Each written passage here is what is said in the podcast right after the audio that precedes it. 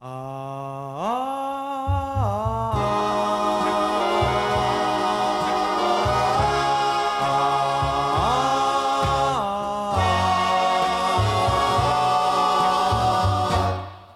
随口说美国，呃，那么这一期的嘉宾还是叶子，呃，叶子给大家打个招呼先。Hello，大家好。呃，上一期我跟叶子的那个互动，然后收到了大家蛮多的一个反馈哈。那有些人喜欢，那有些人也觉得还是我说好。但这一期呢，我还是希望说能够把美国近期呃发生的这些事情，其实才是美国的这个社会病。嗯，想把这个事情给大家讲清楚。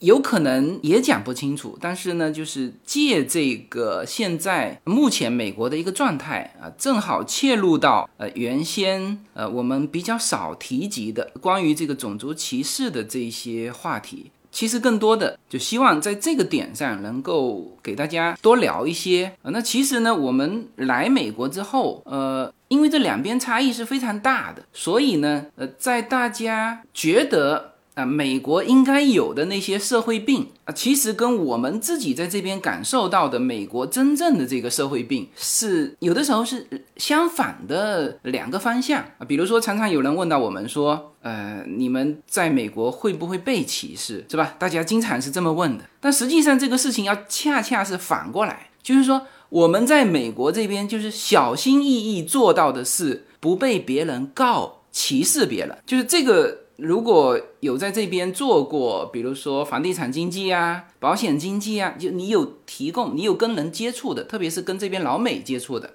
就会非常小心的去面对这个问题，然后也会跟我们这个亚裔去吐槽这个美国的这方面的，就是你稍微不小心说错一个字，你就有可能被人告，告你歧视，其实你一点歧视都没有，所以。这个东西是反而是反过来，就是说，大家一直问的是，哦，你会不会被人歧视？哦，我们现在是小心翼翼、千方百计，还很难做到的是，我们去歧视别人，啊，这个就是很相反的一个一个事情。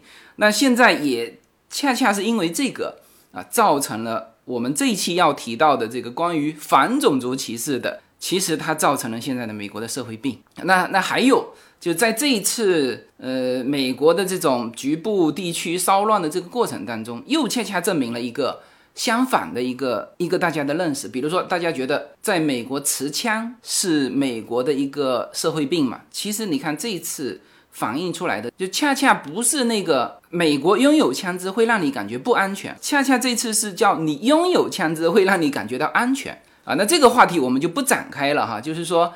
总之呢，就是有很多东西是恰恰相反的。我可能也通过一两期节目很难给大家去讲清楚。之前之所以说，嗯，在这个话题上我没法去展开，就是说因为差异太大。那这一次好就好在说，哎，面临着现在美国的现状就面临着这个问题。那因此呢，我们结合一些新闻。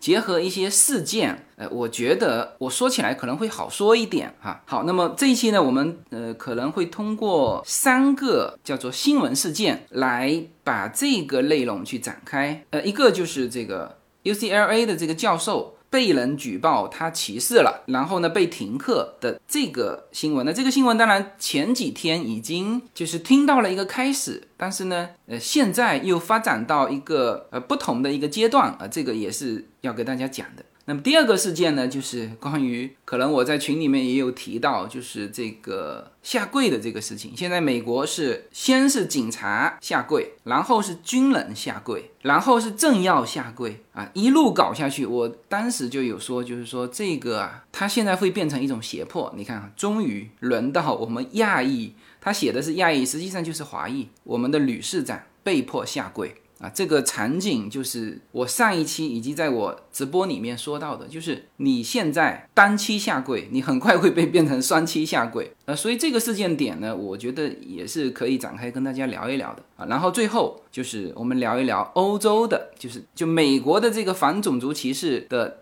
这个浪潮现在已经席卷到欧洲了啊！从欧洲这种左派开始，它也不叫推倒这个塑像哈，那实际上就是从精神意义上的一种叫做推倒原来大家。因为你如果是一个塑像的话，那么肯定这个人在某一个历史特定阶段是受人尊敬的，所以你才会把它树立成雕像嘛。那么欧洲现在开始一个一个的推倒这些塑像，这个是要给大家展开的第三个事情，就是通过这些事情，我们来聊一聊真正美国目前面对的这个社会病。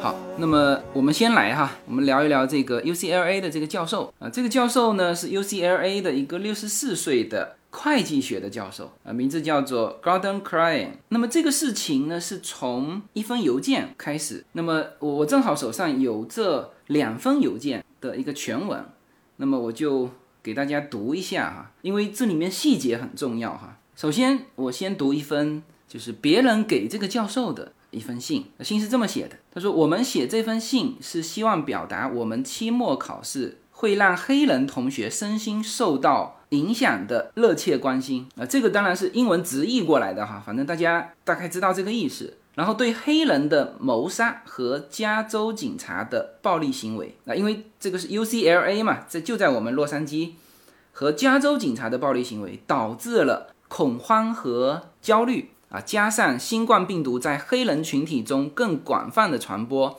啊，这种恐慌和焦虑加剧了，然后就提出要求了。啊，随着考试周的临近，我们意识到这样无法控制的多事之秋会让黑人学生处在不公和劣势中。我们很难对黑人同学正在经历的痛苦感同身受。啊，其实这个写信的是一个白人哈，不是黑人，所以他写了这么一段话嘛，就是我们很难对黑人同学正在。经历的痛苦感同身受，希望在此刻我们能够万众一心，请求您作为管理者履行您的职责，在我们的学习环境中优先考虑公平。然后他希望这个 c l a n 教授能够啊几个几个东西提提出来哈，第一能够缩短期末考试，延长这个 deadline，就是。推后它的最后截止时间嘛，实现无害化啊，其实也就是就是说让大家都考得好一点，让学生开心一下啊，就是说考得不好，那么就会让学生难过嘛。然后他说就不要让黑人同学的痛苦的心情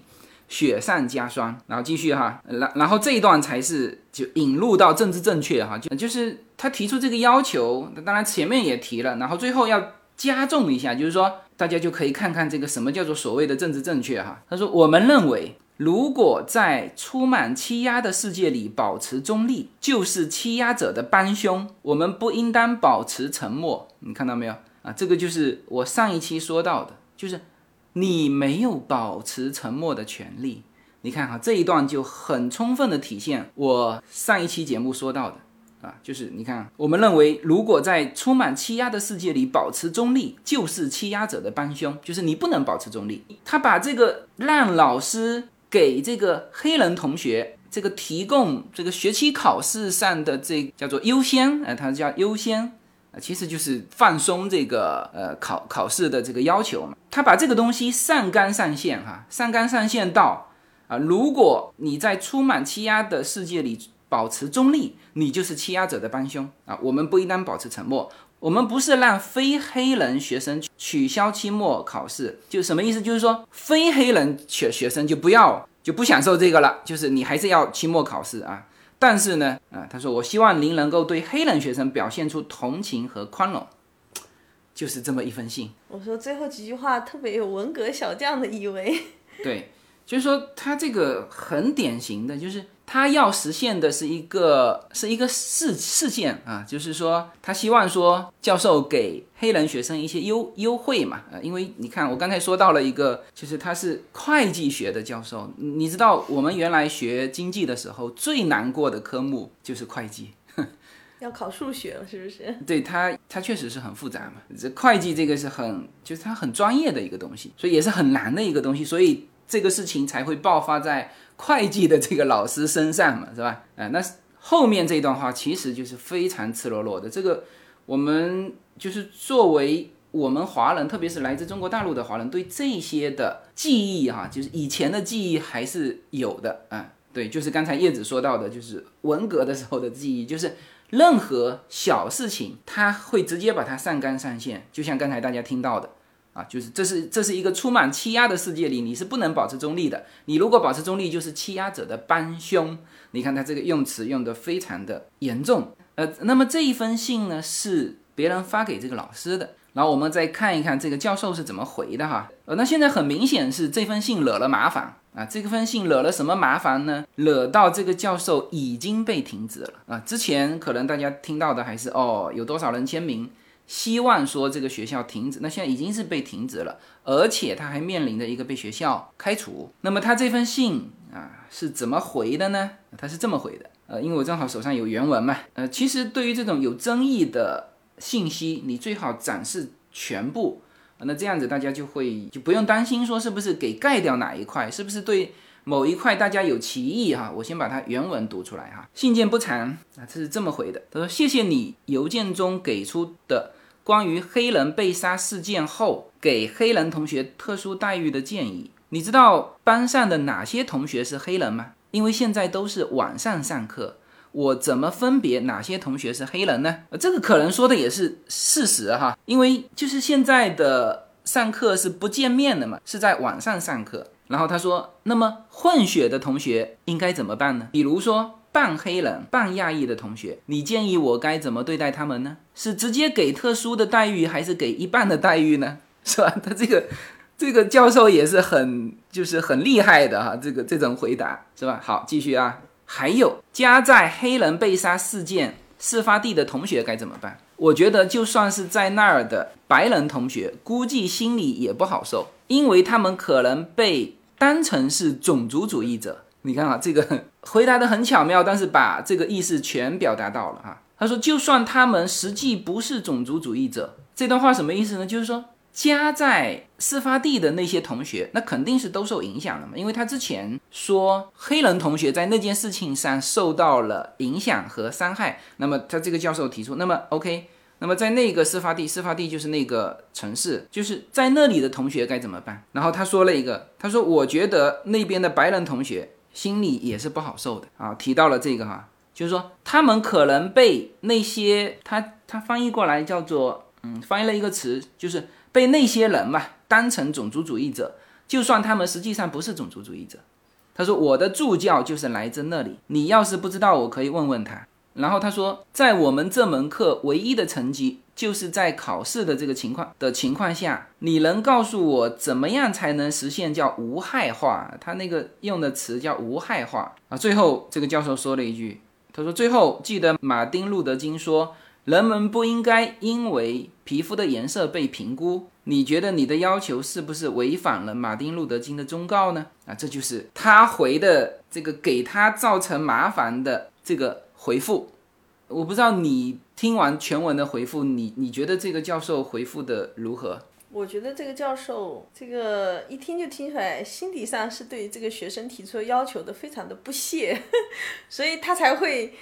就是质问，他说：“那黑人学生或者混血呀，或者说生活在白人，那需要这种折中的这种方法呢？就是他本身对这个就是不认可的哈。但我是觉得这个教授说的这些我是认可的哈。学术的这个东西哪有说再去这样折中？就包括说现在我们加州的那个 ACA 五的那个法案嘛，就已经是这种。”在做折中了，然后呢，当你考上大学以后再折中，还要给他们优惠，那干脆我觉得直接高中毕业就发一个大学毕业证好了，连考都别考了。对，就是这个教授，他其实这个切入的角度呢，他很巧妙，就是说我没法操作，就他这就是你提的那个要求，我没法操作。你看他提到的这几个哈，就是说我们这一门课唯一。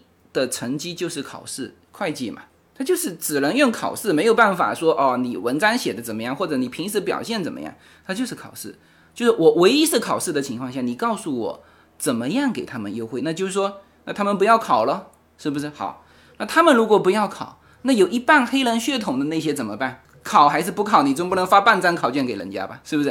啊，然后他又提到了，那那那些也同样受到伤害的白人同学怎么办？他其实这一段话是有被那些反种族主义者是觉得受到伤害的，就是说白人同学可能会被人当成种族主义者，而他们实际上不是种族主义者，他们是这个被伤害了，是吧？你你听得出来这里的呃差别了吗？所以这里面呢，就是就一个他提出了这个东西我无法操作，然后呢，其实他最深刻的是提到了白人同学的被伤害是他们被当成了种族主义者，被你们伤害了。明白吗？所以这一封信发出来之后，在这个黑人同学当中流传，可能黑人同学呃也没有很快做出反应啊，然后传来传去，传到了一个 UCLA 的一个英语系的大二同学手里。那么这个同学是个黑人，然后他看到这封信之后就非常生气啊，然后是这么回复的，在这个，因为他把这个回信也发到了这个 Twitter 上啊，他是这么回的，他说真恶心，如果你是一个黑人。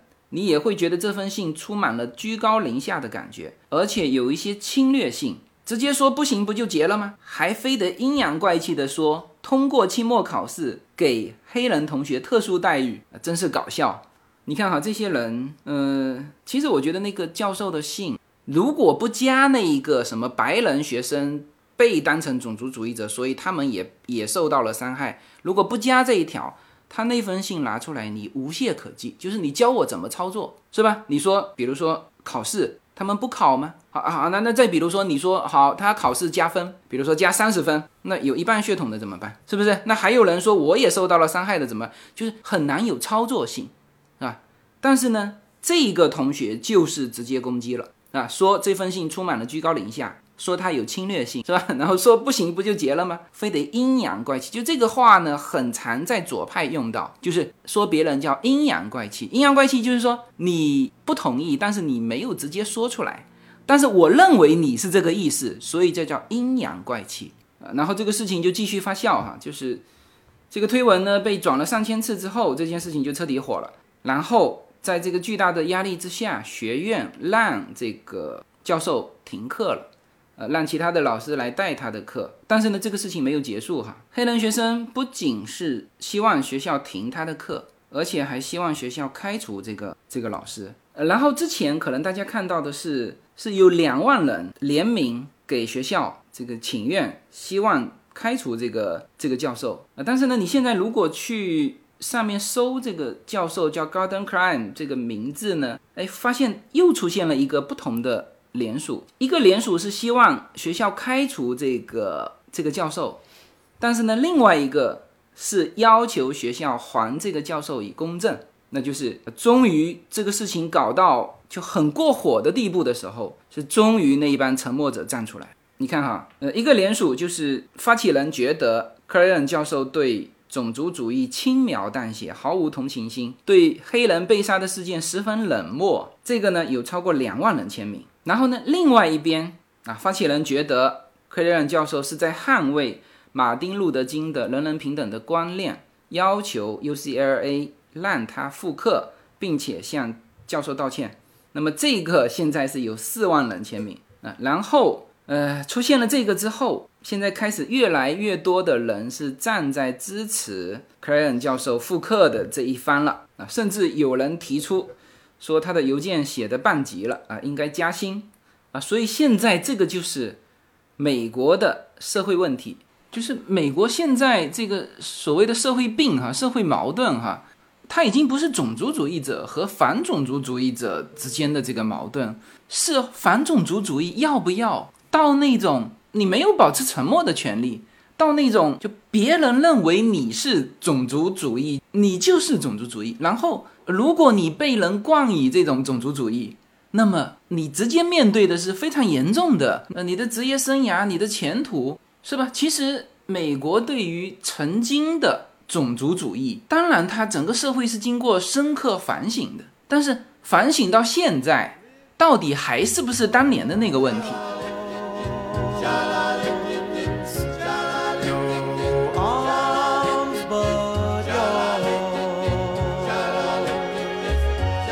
随口说，美国的听友大家好，我的新书《平行美利坚》目前已经在当当网、京东等各大网站均开始正式发售，同时在电子书 Kindle 上也已开始发售。那么这本书是随口说美国的第一本书，也是我个人第一本书。拨开迷雾看美国当下，中美两国恰是两条平行线。只有穿梭其中的人才能看清一切。希望大家支持这本书，现在就可以立刻在网上下单购到这本书。谢谢大家。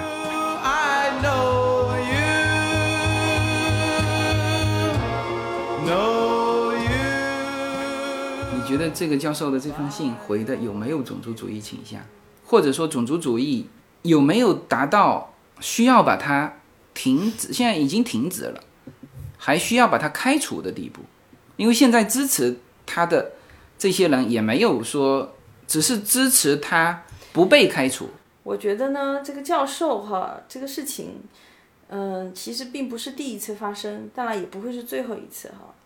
我觉得在美国这种政治正确的这种，嗯，说法哈，已经战胜了一切。然后呢，包括说人最原始的这种愤怒的。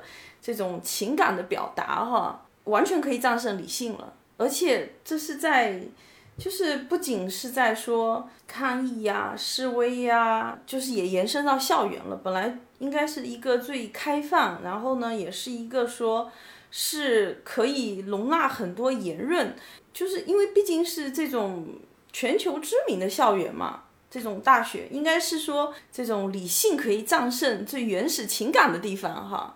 但是已经不是这样了，就是一切都已经被这种，呃，覆盖掉了。包括说之前啊，那时候就是哈佛的法学院嘛，开除了一个那个哈维的代理律师嘛，这是更早之前是跟这个是没有关系的，也是同样的，就是说，因为那个就是好莱坞的那个制片人哈维嘛，就是是就是等于是 Me Too 运动的起源嘛，确实他做了很多那种不堪的事情。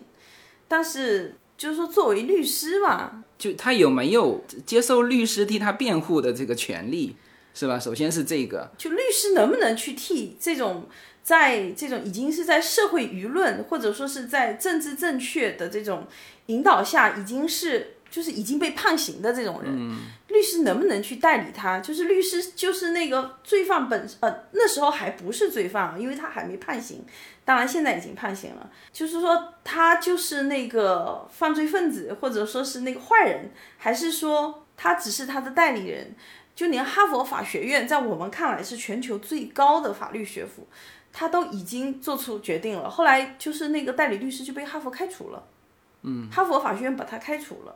就是，而且那个律师后来还写了一封信嘛，好像还发表在纽约《纽约时报》上哈。就是这个已经是，就是完全颠覆了我们对这种理智的想象。就是所有整个社会弥漫的都是用那种愤怒的原始情绪来代替，就是所有的理智的想法，以及而且你不能去打压他，也不能说他和相反的东西，就是你不可以提出异议。我觉得这是最不能接受的。这就是已经是属于那种要求这种全国人民思想高度统一，一起对黑人下跪的这种感觉了。好，那我们就这里就引到了这个第二个我们要说的这个事件哈。这个事件其实，在我们美国的华人圈里面是是个蛮蛮大的新闻哈。因为首先他的那个拍下来的照片是很对于我们华人来说是其实是受到伤害的。就是一个我们华裔的女市长被迫下跪，那当然下跪这个事情呢，呃，由来是这样的哈，就是现在在美国单膝下跪是代表了一个什么呢？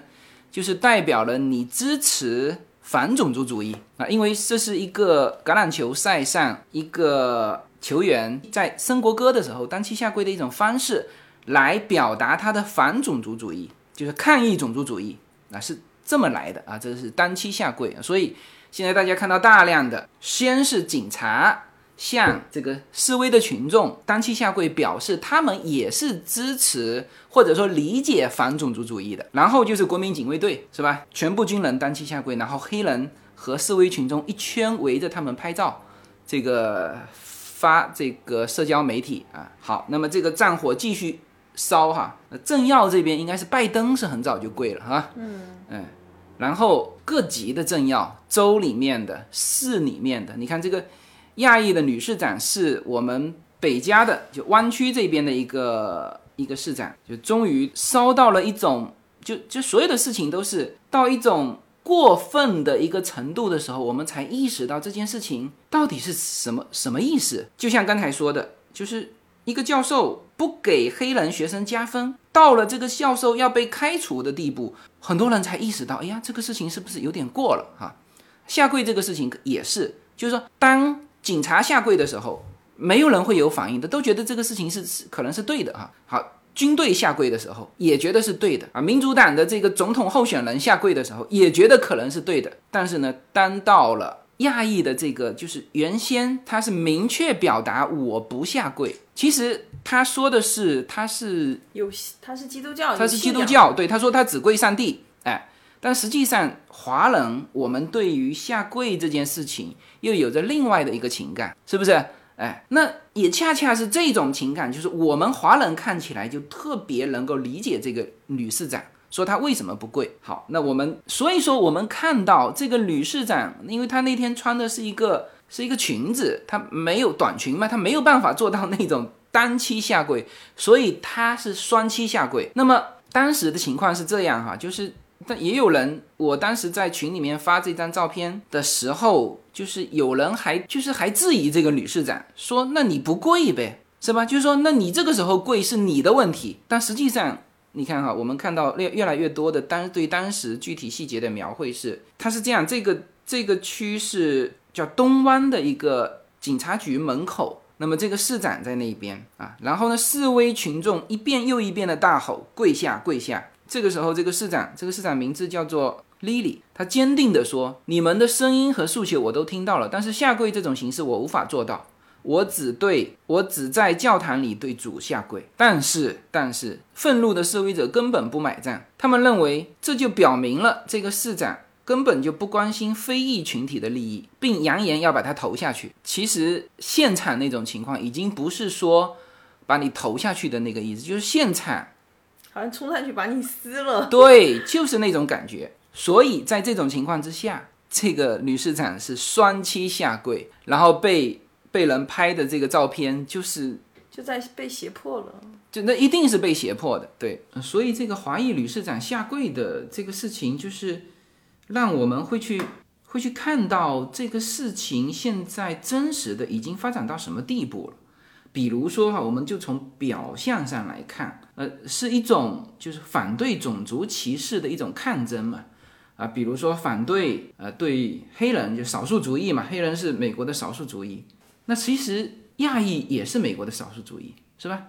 好，你反对说呃你对黑人的这个不尊重啊，那现在已经都不敢是那种歧视，就是你不尊重都不行，就那好了，那你有没有想到你逼迫？华裔的女市长下跪这件事情，也是对他这个族裔的他的文化和信仰的不尊重。对，人家已经说了，我是信仰上帝的。实际上，他只要是华裔，就都知道下跪意味着什么，是吧？所以，呃，就是那些人追求的、抗争的那些东西，其实呢，他们的行为已经走到反面了，就他们已经变成那些原来他们最讨厌的那些人。就他们要抗争的那些人，就事情其实到这一步，至少在这个华裔女市长这个事情上，我们就看得比较清楚了。就是这个事情已经走到这帮人抗争的反面去了。然后包括你看他们示威的时候，把这个弗洛伊德塑造成一种英雄，是吧？他就举着这个弗洛伊德的各种各种肖像，哎，对，这种情况没人敢说的。你说，呃，我们也看在眼里，就是说。我们也知道这个弗洛伊德到底是一个什么样的人，但是其他人敢说吗？其他人都不敢说，只有什么呢？只有他们黑人内部的人敢说。所以跳出来了一个人，叫做也是一个非裔的一个一个评论员，也是一个政治活动家吧，呃，三十一岁的一个女性，她敢说，那她说我不支持弗洛伊德，他不是我的英雄，我只希望他的家人能够得到公正。你看哈，下面这段话真的是只有黑人敢说哈。他说，死去的这个非裔乔治·弗洛伊德，事实上是一名前科累累的犯罪分子。为什么非裔要为这样的人呐喊、争取权利呢？然后他还把这个弗洛伊德犯的事情列出来。这个真的是，如果他不说，我在所有的资料上没有收到就这个人干的那些事情，就是别人都不会说的嘛，你所有的媒体都不会说的嘛。有媒体其实也有说，但是就是比较轻描淡写的，就是一笔带过的那种，就对他放什么就是可能有一些前科，就这样。但那你是看哈，这个都会有侧重的。对，你看哈，我呃，这位黑人女性自己说的哈，哪些前科呢？你看哈，他一九九八年二十三岁的时候就开始了，因持枪盗窃坐牢十个月，持枪盗窃这是很严重的。然后二零零二年因贩卖可卡因贩毒坐牢八个月，二零零四年因贩卖可卡因入狱十个月，零五年贩卖卡洛因入狱十个月，二零零七年啊更是。持枪伪装成自来水公司人员闯入民宅，这个就是属于非常非常危险的，而且应该说我们是非常痛恨的。对，经常看到一些这种微信啊，或者说是其他媒体，就是说爆出来嘛，因为蛮多家庭就是被持枪冲进来抢劫过嘛，家里的录像就是拍出来，就是伪装成前两天我还看到伪装成那个邮递员，嗯，然后。就在纽约，不知道家人开起来，家里只剩老人，冲进来就是搜索一番哈，然后后来走了。他家里因为剩两个老人，后来两个老人都有点中风了，就是太害怕了，嗯，然后引起中风了。嗯，对，就是你看哈，他当年他干的事情，伪装成自来水公司的人员闯入民宅，用枪顶着开门的那个非裔孕妇的腹部。这个这个事情，如果他们自己不说，没人会去披露这些细节的。就是进来，这是很恶劣的一个人，你知道吗？C N 一般是这样形容的：采访了弗洛伊德的朋友，朋友们都觉得他是一个温和的巨人，因为他身材高大嘛，就是他性格善良，然后脾气很好，就是称他为温柔的巨人。我们当时，你看，我之前他没有爆出来之前，我收到的所有的资料都是。那就是说，我当时还觉得是哦，那就是个误会嘛，是吧？就是，但是呢，看到了这些，就是这些有一些是细节，就是你你你冲进来的时候你怎么表现，那就是黑人说的是对的嘛，就是说黑人往往是互相之间仇杀。你看啊，他抢的也是黑人，那因为他住在黑人区，他如果住在华人区旁边，我觉得他抢的应该都是华人。嗯，用枪顶住开门的，他们所谓自己的同胞的。孕妇的腹部，你看这个多恶劣，是吧？和其他同伙抢走了他的手机、钱包之后被捕入狱五年。好，那么这些东西这是有案可查，这没有人冤枉他的啊。那这个东西一摆出来，他是什么人？说他是毒贩是没有问题的吧？是不是？三次贩卖可卡因，分别入狱八个月、十个月、十个月，是吧？说他是抢劫犯是没有问题的吧？就是入狱对他来说。是没有改造，没有任何改造的这个这个教育意义的，就他始终就是这么一个人，就是这个人和他的朋友评论的是什么温柔的巨人，巨人是完全两个人，是吧？所以你现在把他的头像举在那边，就你如果举马丁路德金的头像，对，呃，我觉得所有人都是支持的，哎，对，就是大家还能够看得过去啊。你现在举的是他的头像。就是现在社会上这种氛围哈，跟这种左派的这种，因为所有媒体基本上全是左派，然后包括说教育方式，就是之前说过，就是我们家小朋友老师虽然不会很明确的说一些这种话哈，但是多多少少反正都会在教育中有表达自己的主观意愿，就是很比较左的哈。但是我觉得其实左是蛮好的，其实左派。正常宣扬的是说一种博爱哈，一种普世价值观哈，对呃所有人都平等的这个，我觉得其实是非常好的，就是所以才能被作为教育的典范，就是可能教育所有小朋友都必须这样。但是你知道，就是我觉得变成极端了之后哈，就走向了反面，而且的话，像这次的事件会闹成这样哈，或者说是给很多人一种就觉得说是一个非常无辜的人。被警察欺压，其实绝对离不开媒体的煽风点火。美国的这些媒体，哈，就是你你不把事情搞大，搞得到处鲜血淋漓，他根本就不罢手。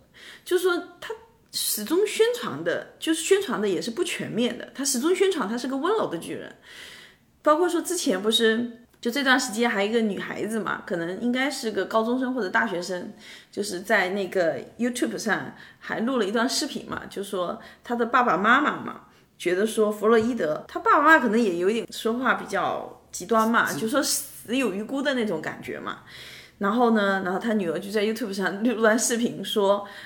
他觉得不能，他不能生活在这个家庭里，他不能跟他父母生活在一起，他要离开这个家庭。他觉得这个家庭就是一个种族歧视的家庭，控诉自己的父母嘛。那其实就是媒体的这种，他宣传的这种东西就是很不全面、很片面的。他只想让你看到说他想让你看到的，他特别会引发这种青少年哈，就这种。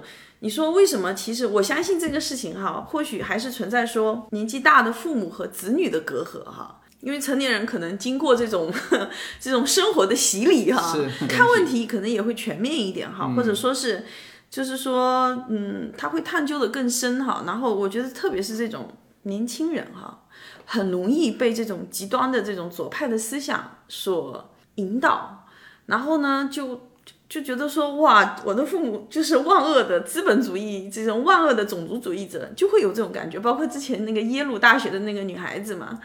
就是写写的那个控诉华人的那种那个文章嘛，嗯，就是说，我觉得像这种年纪的人，其实是还蛮容易，不，年轻人本身他血气方刚就很左，这个就每一个社会呃出来示威游行的什么样的，全是年轻人啊，就他本身就左啊。然后你看哈，这个黑人还是他们黑人群体自己说哈，他说种族问题在美国历史上一直磕磕碰碰。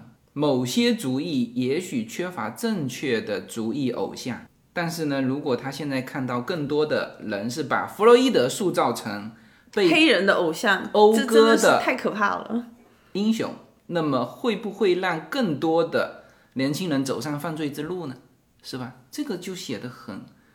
我觉得他的死哈，对社会造成这样的冲击哈，我只是说他对他自己的家庭哈，可能是好的，因为以他这样的父亲形象哈，继续在社会上延续下去，我相信他的孩子哈，一个经济不好嘛，然后一个是你自己的父亲就是这种形象，他的孩子将来也不会好到哪去，但是呢，他现在去世了嘛，已经闹成这样，超多人给他们家募捐，他们现在已经好像募捐了。一千多万美金，就是说，如果如果他的母亲是一个，就不把这个钱拿去赌掉哈，或者说是挥霍掉哈，我相信对他的孩子未来其实是蛮好的。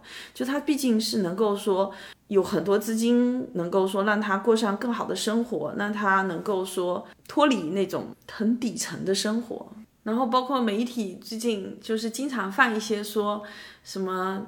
这个黑人父亲哈教自己很年幼的孩子，看到警察第一件事情就是举起双手嘛，嗯，就是媒体不断的在渲染这个东西，你知道吗？就是一个年幼的孩子看到一个高大威武、身上都是武器的警察，父亲警告他的是：你看到警察就把双手举起来。这个确实是，就说就让人有很大的冲击，你知道吗？对。但是你有没有想过说这后面的原因呢？为什么说我们华裔的？家长看跟孩子说，你看到警察，你应该有问题就要去寻求警察的帮忙，而不是说看到警察就举起双手。那是为什么？或者说警察为什么对你的这个主意就是有特别高的呃警惕性呢？那其实因为你犯罪率高嘛。那警察为什么或许对华裔、亚裔其他的，嗯，就是他不会说有那么高的警觉性的？因为其实你们的这个整个。主意都是很平和的，或者说是至少是遵纪守法的，你不会愿意去踩到法律的底线。可是就有很多其他主义的人，他就愿意每一件事情都踩到法律的底线。那你怎么办呢？那你让警察怎么办？他自然而然就就是那个了。那你只是揪住说表面现象，然后媒体不断的去渲染，就所以说我说这种政治正确哈，最终他根本解决不了问题，因为他始终。就是说，我不相信说那些大学的教授啊，社会学什么经济学的教授，他会不了解社会后面的这些问题。但是就是因为也很难解决呀。然后呢，他们即便了解了，或许都不敢说呀，一说你饭碗也丢了，整个社会对你控诉，学校开除了，没有人敢去真正探究后面的该去怎么解决，或者说是该怎么去说这件事情，没有人要去探究后面的东西，所有人就在表面的不停的渲染，不停的这种，我觉得反正我我是这个事情，我就觉得我非常认同 川普说的这些媒体哈，都是。假新闻，对，真的就是你为什么不能够说公正的说，哎，把后面的一些东西探究出来，真正的去解决问题呢？你一定要抓住前面的这个，然后去点燃每个人的情绪。就本身这个件事情，肯定背后有民主党在大选的这个事情上，民主党的用力，这个是毫无疑问的啊，因为否则不会做成这个样子，哎。没有什么能够阻挡，没有什么可以阻挡对自由的向往。大家好，这张专辑的播出时间是每周一周五的下午，每周两期，不见不散。现在大家除了收听我的音频节目之外，还可以加入我的微信公众号，公众号的名字是无限空间，这是一个跨越中美的自由连接的社群。大家可以通过这个公众号找到您所在的城市或者是您喜欢的微信群，加入随口说美国的社群。同时，也在这个公众号里面啊，已经建成了随口说美国的 IP 矩阵，名字叫做星辰大海。在这里面呢，大家。可以听到更多的跨境主播为您分享的更多的跨境内容。当然，您如果希望随时能够追踪到随口说美国的各类信息，您还可以登录新浪微博、今日头条、抖音去搜寻随口说美国。移动互联网的神奇之处呢，就是可以把同类的人拉得很近，让我们勇敢开始，活成喜欢的那个自己。但是就是我我就觉得说他是已经做到事情的反面了。你说他这个之前渲染弗洛伊德的这个事情还好，到后期到到现在就开始对警察下手了嘛？现在不是说要削减警察的这种，嗯，拨给警局的一些资金呐？包括明尼阿波利斯不是就有民主党的女性的这个议员提出来说要把整个警局撤了嘛？他们要实现整个城市没有警察的这种状态。然后到处好像纽约啊什么都在，就是全面的对警察的形象开火嘛。然后我之前我就说了，他们这种做法哈，我说一定会引起警察工会的反扑。后来不是就是这个网上流传了一个视频嘛，就是警察工会的那个负责人，然后就开始说，到处的媒体政客都在对对警察的形象诋毁嘛。然后他就说。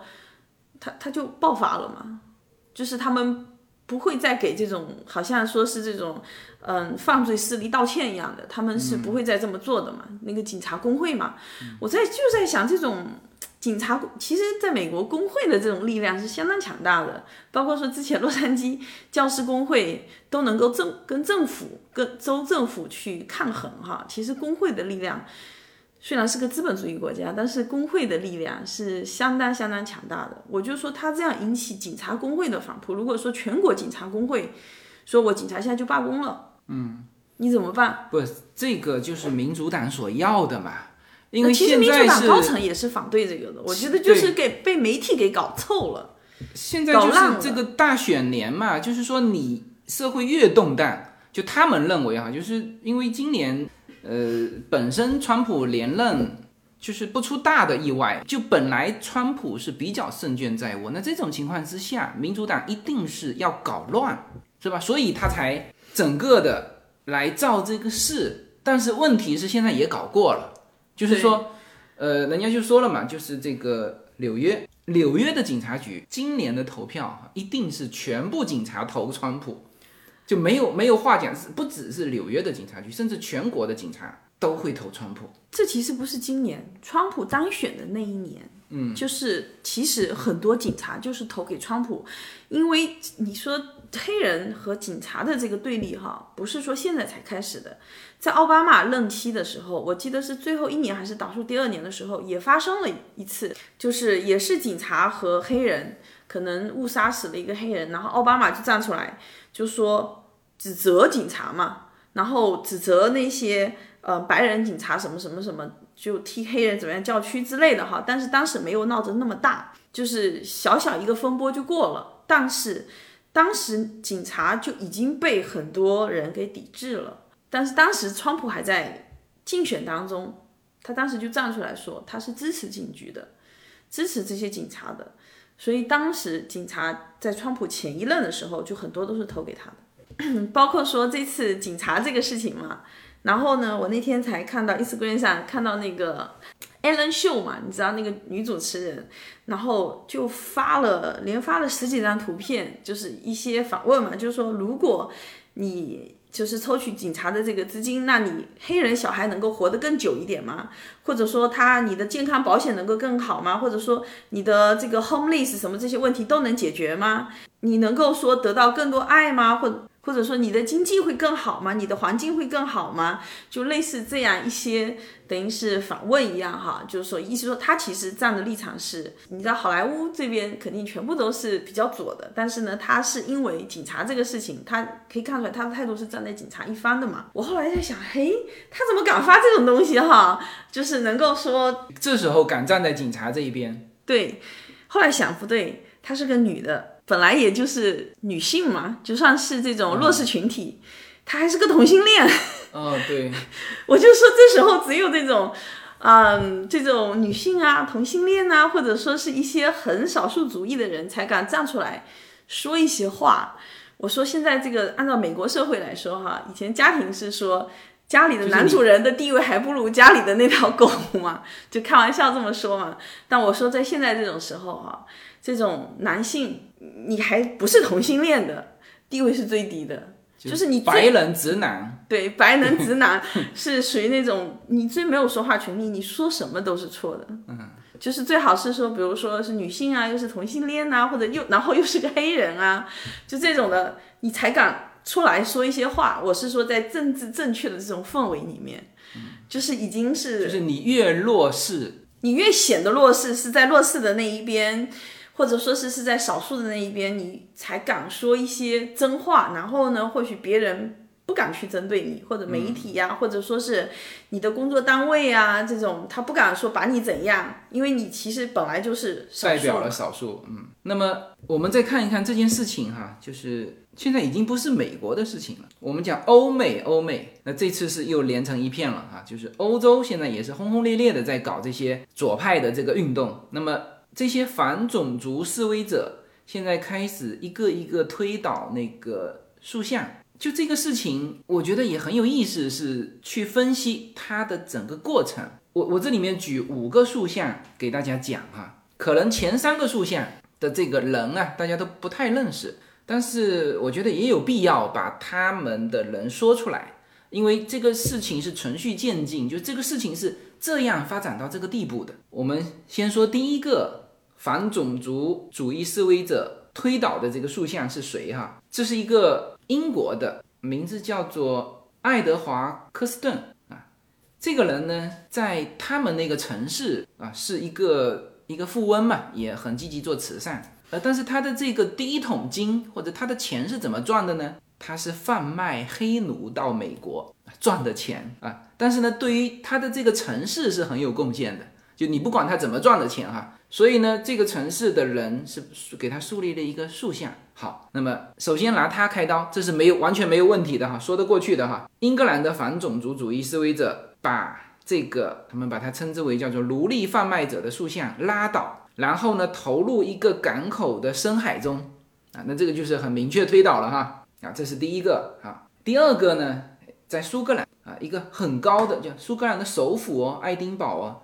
就是他是站在一个巨大的纪念碑的顶上，这个人叫做亨利·邓达斯，这这个人是十八到十九世纪苏格兰是非常有影响的政客之一，但是呢，他当年就在一七九二年的时候，对一项本该废除奴隶制的法案加入了修正案，采取了一个循序渐进的做法，就是他没有很坚决的。废除奴隶制，在当时那个时候，所以呢，他说这让奴隶所有制的废除比原法案晚了十五年，一七多少年的时候啊，苏格兰啊，好，这是推倒的第二个，就是说，你看哈，第一个很明确，就奴隶贩子，你就是干了贩卖黑人的事情啊，这推倒没问题。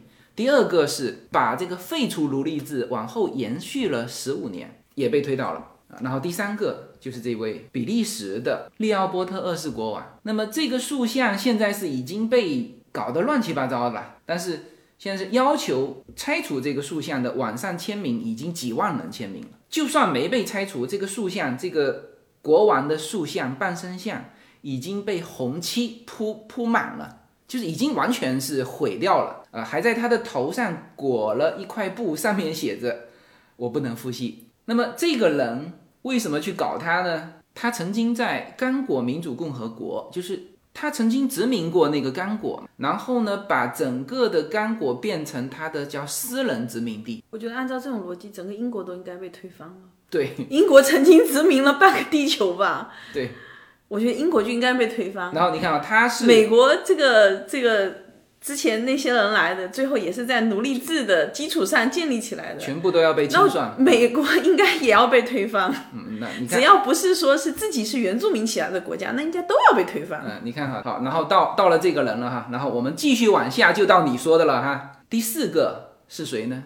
就是这个南北战争的时候很著名的那个南方的将军罗伯特李。罗伯特李。不是说在这一次塑像才被推推翻，其实早在一年前，他的当时有一座雕像已经被推掉了。嗯，他之前就已经发生过了，不是这一次才发生。也是这个种族问题嘛，是不是？一样的，对，因为他是南方这种蓄奴州的代表，所以说当时应该是一年前了，我就当时就听到新闻已经被推翻，我就觉得说这个属于这种，就让我想起就是文化大革命，嗯，就是。这些就你该砸全砸，对你曾经犯过什么错误，犯过什么错误都会被拿出来，现在就要被追索的那种清算。好，尽管你已经死了好上百年了。嗯，第四个了，第五个到了我们非常熟悉的前英国首相丘吉尔，他的塑像好像没有被推翻，他的塑像没有被推翻，但是你看看照片，你看看这个照片这个样子，这个样子。那天我们还聊起来，我说。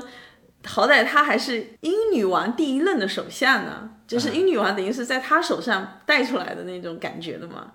他是现任，现在还活着英国女王的第一个首相。按照这个逻辑，英女王就差不多了。你看着啊，在英国啊，丘吉尔曾经被形容成是一个呃启发世人的政治家、作家、演讲家和领导者。但是呢，现在说绝对毫无疑问的一点是，丘吉尔是一个种族主义者。他关键是那个时代，我觉得就没有几个人不是种族主义者。嗯，就是说你要根据时代来追溯。你看他们现在要推翻丘吉尔的这个塑像，是是这样说的哈。他对印度人做过令人不愉快的评语，他说他们是信仰野蛮宗教的野蛮人啊。他也对中国人做过令人不快的评语。那你看这个。就是从这一点上，我们华人很多人愿意看着他的塑像被推翻，是不是？好，那这样说，我觉得像爱因斯坦也曾经说过，就是很辱华的话，就是他形容中国人就是是丑陋的这个女性男不男女不女的那种形象。那我觉得爱因斯坦也应该被全球人民唾弃。对，所以就按照这个逻辑哈，我们当时呃，我们昨天还在讨论说。英女王和这个丘吉尔关系密切啊，呃，那么丘吉尔说这些话的时候，英女王当时为什么不站出来反对？那就是代表英女王也默认了。那丘吉尔是已经死了，但是你英女王还活在世上啊，那是不是应该拿下来下跪跟批斗呢？是不是？就这个事情往下延展，其实就是这个，最终就是这个局面嘛。好。我们再说一个，你要追溯到几百年前的人身上，我们就按照这个，我们就按照这个东西再往下追溯一个人。然后就是呃，我印象是我们刚来美国前那没几年的时候嘛，最早我们还过一个节叫做哥伦布日嘛，你知道吗？后来就被取消了。现在还是叫哥伦布日吧？那就已经取消了，它不是这种法定的节日了啊。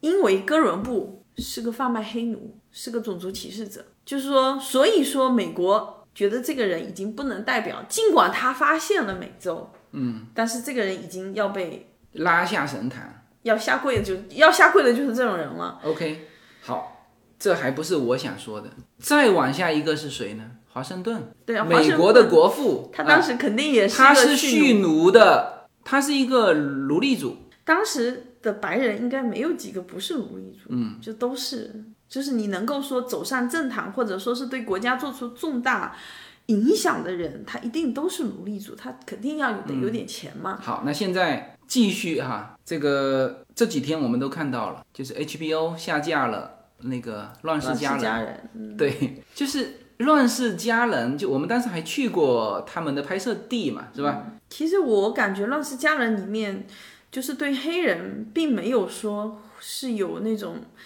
就是你知道，不像说好莱坞电影里面以前对这种满清时候的华人哈，有那个傅满洲的那种尖酸刻薄、那种猥琐的形象描写。其实《乱世佳人》对黑人的那段就是描写什么的都还算是蛮正常的，而且那个里面的黑人，他那个保姆还获得了奥斯卡获得奥斯卡金像奖嘛。对，他是很正常，但是呢，就是说他的说法是说，在《乱世佳人》里面把这种黑奴，他们就很安于他们的奴隶的地位，还和白人女主人关系那么好，知道吗？他是批驳这个，所以把《乱世佳人》下架了。就是当时的奴隶制肯定是对黑人造成了很大的伤害，这个是不能否认的哈。嗯，但是这只是一个影视作品而已，我就觉得这些人真的属于上纲上线。那你说，如果说哈，像什么《乱世佳人》，我看还有这个《老友记》呀，对里面其实根本跟黑人无关，他只是说里面没有黑人演员，对，然后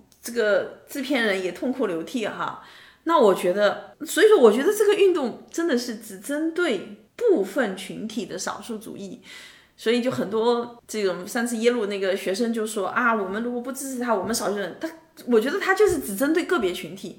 那你说像这种破产女孩。她怎么不出来道歉呢？他里面就是属于那种挖苦的对象，就是那个韩裔的老板，对，而且他找的演员就是身材矮小，然后不断的被两个白人女孩所挖苦，甚至被那个黑人的他那个年年长的那个收银员挖苦，就被所有人挖苦的就是那个韩裔的那个老板。那这不是更种族歧视？他是明明白白就是歧视你亚洲人身材矮小啊，或者说是斤斤计较啊之类的。这个种族歧视意味太明显了。我说那破产女孩应该全剧组都出来道歉，而且。这个还不是像《老友记》是那么多年前的电影，这个还是就就这十年的电影嘛。其实太多电影，我觉得就是充斥着对这种族裔的这种讽刺。其实亚洲人经常是被他们拿来讽刺的，包括说这个之前不是还当时还挖过那个女模特呢，Gigi 嘛，那那他们都应该出来道歉呐、就冲着这个你这个运动，你们都应该出来道歉。但为什么只是说只有你黑人这部分出来道歉呢？所以我说这个运动并不是针对所有少数主义，并不是针对所有的弱势群体。在我看来哈，只是我个人的看法，它甚至针对的都只是黑人的这种底层的人。否则我相信就是在黑人里面一些嗯稍微比较有这种知识身份呐、或者地位的哈，或者说是稍微读过比较多书的，我觉得大家都不会想到说要去把警局给消灭了。就是你知道，我听到这种，就是说他们要把这个警察局这种说是减少给他们的拨款啊，或者说是可能有有些地方甚至他不需要警局的时候，我心想，像这种法案这种东西是谁在后面推动的呢？包括因为我们那个嗯华人很反对的那个 ACA 杠五的这个法案，就是我们想去把这个法案人家提出来哈。我们想推翻它，真是费了九牛二虎之力。你单凭民间的组织根本是做不到的嘛。就是说其实你很多东西还是要有这种大的后面有推手，你才能推得动的。像特别是法案这种东西，结果呢，警察局这个事情闹得满城风雨。我在想。我当时的想法是说，谁在做后面做推手，那一定是犯罪集团在后面做推手的呀。只有犯罪集团、犯罪分子才会想说，我要把警察解散了，我不要警局。那这时候就是犯罪分子的天堂啊。那后面推手就一定是犯罪分子。没想到后面的推手是民主党。民主党对。OK，那么就借现在的这个事情哈，就是我们把它做一个延展，也就是把现在真实的美国的情况。呃，用这个事例告诉大家，就这里面，因为就是目前美国现状的它的这个钟摆啊，已经摆到那头去了，就是不是大家之前一直说到的说哦，我们华裔是这边的少数族裔啊，我们会不会被明显的歧视啊什么的？你看哈，今天我一个。纽约的朋友发发了一个视频给我，就是一个白人的老太太，一个我们的亚裔嘛，应该是亚裔哈，看不清楚是韩国人还是还是中国人，看不清楚。就他在公园里面锻炼嘛，然后呢，就是那个白人老太太也是非常刻薄的一个人，走过去的时候，那个正在锻炼的那个人可能。擦身而过的时候，那个人就是压了一下，就是就叫了一下，结果被那个白人老太太骂了十多分钟，然后就是就是很种族歧视的那个话，就是我们中国华人常常在我们的公众号里面看到的那些话，说你们滚回你们的国家啊，就是就是常常看到这个话，但是呢，这一段是就视频是比较把这个全全部给说出来，就是。后来，这个当地的警方在看到这个转发他贴到那个推特上嘛，看到这个视频之后，当地的警方已经介入这件事情了。就是这个白人老太太是骂了十几分钟，骂得很爽哈，但是她被警方给拘留了。所以现在的这个就是说，就大家有可能看到的是这个视频的上半段，就是哦，哎呦，你看还是有种族歧视。啊，还是敢这样子骂出来，但是你一旦骂出来，警方就要介入，就是这种显性的歧视，其实很难再见得到。但是呢，现在已经是就是钟摆已经摆到另外那一头。但是不能否认说，就是其实原来这种左派的这种政治正确哈，是起到对社会的公平性是起到很大的作用的。但是呢。我就觉得现在这个政治正确这种已经是说，就走到他们自己的对立面去了。他们是要反抗、抗争、压迫他的人。实际上，他们现在已经变成了一个施暴者。对，至少是对这种，嗯，比较正面的这种的文化，甚至渗透到校园里面去了。就在校园里面，你都看不到呃多元的声音了，就是只有一种声音，走到完全相反的方向去了。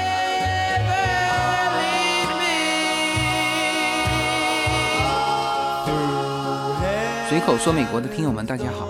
随口说美国社群的第一个国际品牌商品 Yuna N Lin 品牌的加州初榨牛油果油，继美国市场热销之后，目前已经登陆中国市场。大家现在就可以在节目的下方找到我们社群自己的跨境电商平台的二维码链接，点击购买全新的加州初榨牛油果油单品礼盒装。自由军把美国最优质的农产品直接连接到中国的餐桌，在自由军的无限空间公众号中，大家也能很方便的找到我们的中美跨境商城 Better Life 跨境电商平台，欢迎大家点击实现跨境购买。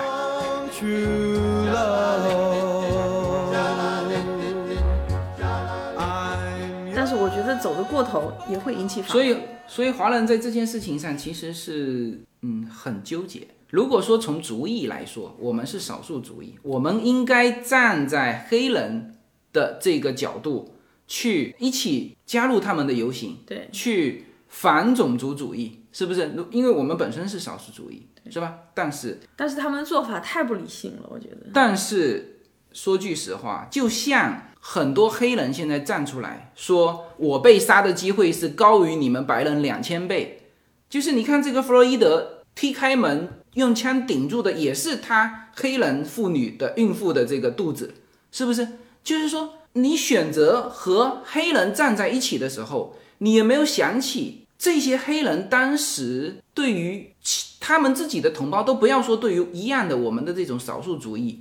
对于他们自己的同胞都是这样，是不是？当时黑人不是有一个在推特上很流行的一一首绕舌的歌曲，就是怎么入侵亚裔的家庭？对他教你怎么打劫亚打劫亚裔，说亚裔家里现金很多，呃，你们就要，他就把这个编成歌词写到那个歌里面，而且这首歌现在今天还在 YouTube 上，就这种没有被下架，没有被下架。是吧？所以我们所以我觉得他华人是很纠结的。所以他这种这种，我觉得平权运动哈，真的是只针对某个群体，并不是说真正的是针对整个社会的。而且他这种平权，就往往走到了，往往把他们想要的平权变成不平等了。包括 ACA 五这个，他要推翻的，你知道是加州宪法中的哪一条吗？他要推翻的是加州宪法里面禁止州政府在教育和政府雇佣领域基于性别、种族歧视人民的这句话，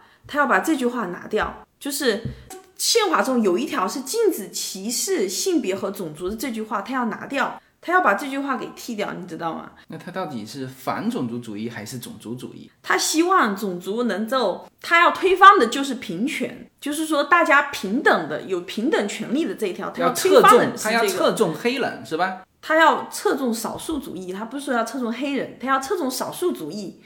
所以呢，他必须把说所有主义是平等的这句话拿掉。嗯，你知道吗？就是说你有时候你就无法说去理解他的这种。